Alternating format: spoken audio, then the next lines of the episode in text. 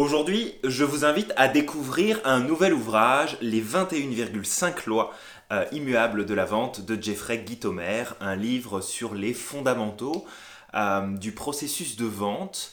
Euh, en fait, il y fait un plaidoyer sur les idées et les bonnes pratiques de la vente sur le terrain qu'il prend à travers son expérience de plus de 30 ans dans le domaine de la vente. Même si les règles du marché ont changé au fil des dernières années, en fait, il continue d'affirmer que les règles restent toujours les mêmes. Les apprendre permettrait d'avoir plus de résultats plus facilement et les éviter, en fait, ne pas les suivre, eh bien, euh, ça nous laisserait juste combattre sur le terrain de jeu du prix et de la concurrence. Donc voyons ensemble ce qui se dit dans cet ouvrage.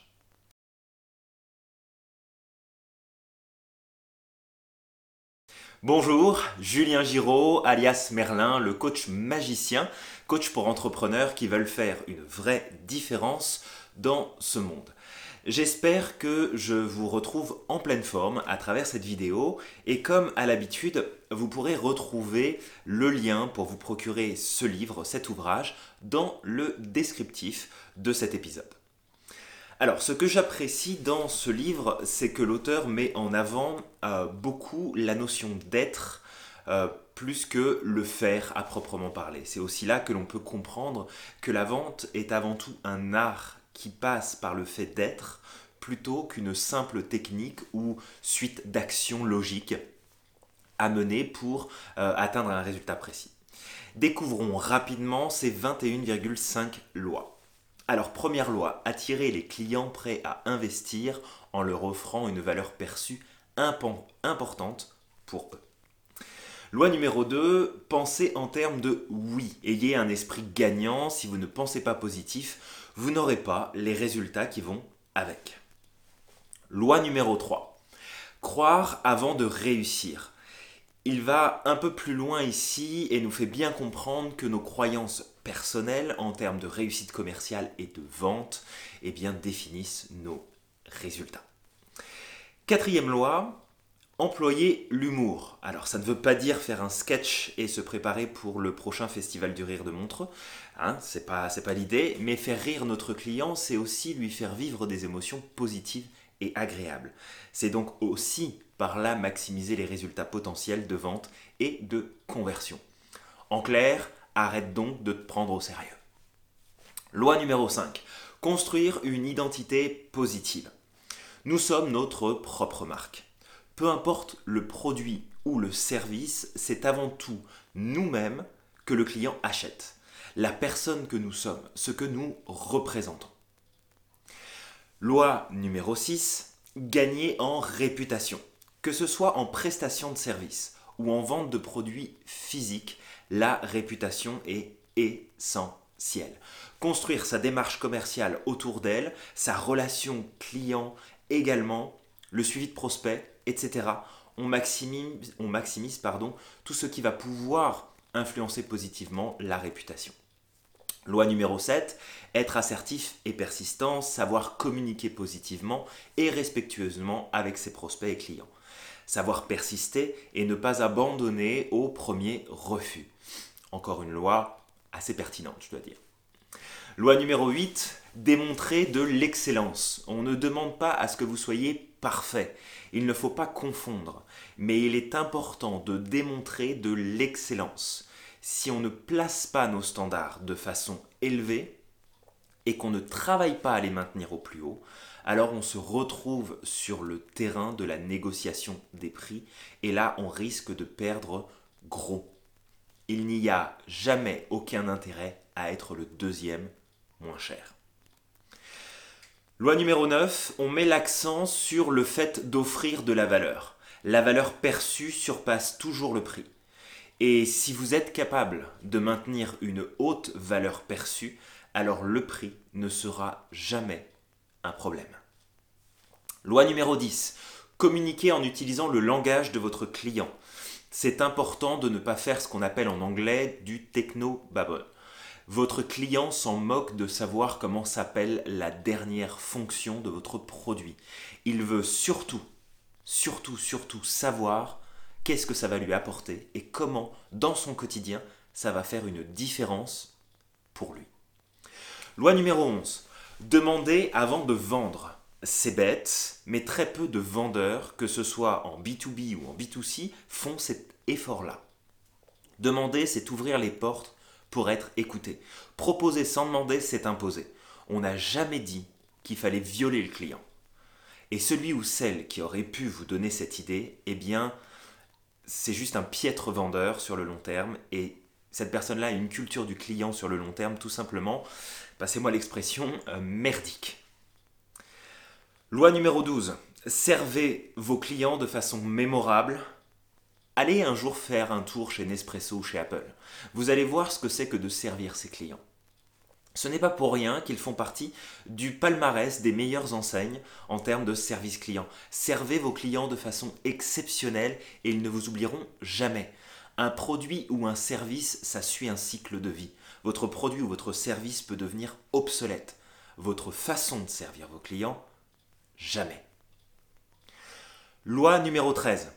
Visez la loyauté la vôtre envers vos clients et la leur envers vous. La loyauté client permet d'assurer la pérennité financière de votre entreprise. Ce sont vos clients qui font votre entreprise. Ne l'oubliez jamais. Loi numéro 14. Gagnez la confiance de vos clients, de vos prospects. Cela se travaille chaque jour. Sans confiance, zéro vente. Loi numéro 15. Utilisez la voix de vos clients, les commentaires clients, les avis postés sur les médias sociaux, les retours par courrier, par mail, sont autant de points stratégiques à ne pas mettre de côté. Vous avez des mauvaises critiques, alors prenez-les en charge le plus vite possible, basez-vous sur le modèle d'HP et corrigez le tir. Vous avez d'excellents retours, c'est parfait, mais ne les gardez pas pour vous seulement, partagez l'info. Loi numéro 16. Découvrez le pourquoi. Simon Sinek l'a très bien expliqué l'approche de la PNL avant lui également. Découvrir le pourquoi d'un client, c'est s'assurer de le toucher en plein cœur et de gagner son attention et ses intentions d'achat. Loi numéro 17. Ayez l'intention d'y arriver. Sans intention, pas de direction. Pas de direction, pas de sens. Sans sens, pas de résultat.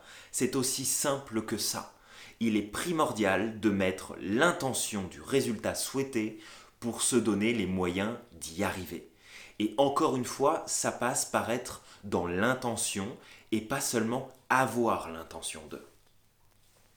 Loi 18. Être perçu comme différent, mais pas marginal. Faire sa différence, sujet qui me tient vraiment à cœur et un point important sur lequel euh, j'accompagne chacun de mes clients. Différent pour être remarqué, différent pour être apprécié, différent pour être acheté. Loi numéro 19, performer de manière dynamique. Ça veut dire quoi? Ça veut dire qu'il faut mettre du cœur à l'ouvrage.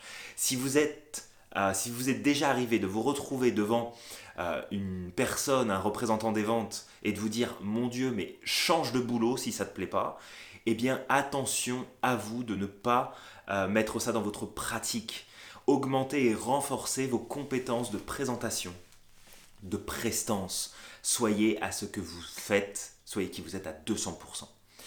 Loi numéro 20, attirer, engager, connecter socialement. On vit aujourd'hui dans une ère tout simplement magique où il suffit d'un post sur Facebook ou Twitter pour se lier ou se mettre à dos toute une communauté.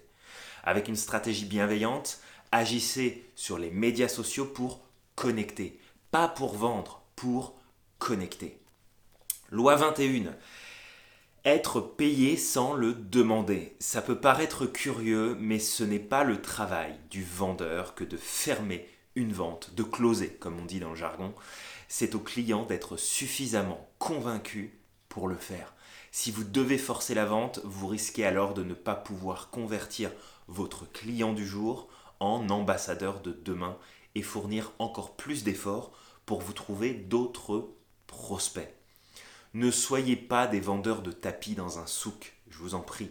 Soyez éthiques, soyez respectueux, soyez bienveillants et donnez les éléments qui sont importants pour que votre futur client se convainque lui-même que c'est une bonne idée. Enfin, la loi numéro 21,5, je l'adore cette demi-loi car euh, bah, j'aurais personnellement, je l'aurais amené comme une loi à part entière. C'est love it or leave.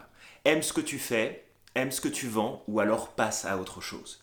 Il est essentiel d'aimer le produit ou le service que vous proposez. Et vous pouvez vous poser cette simple question. Est-ce que je serais prêt à vendre sans être payé?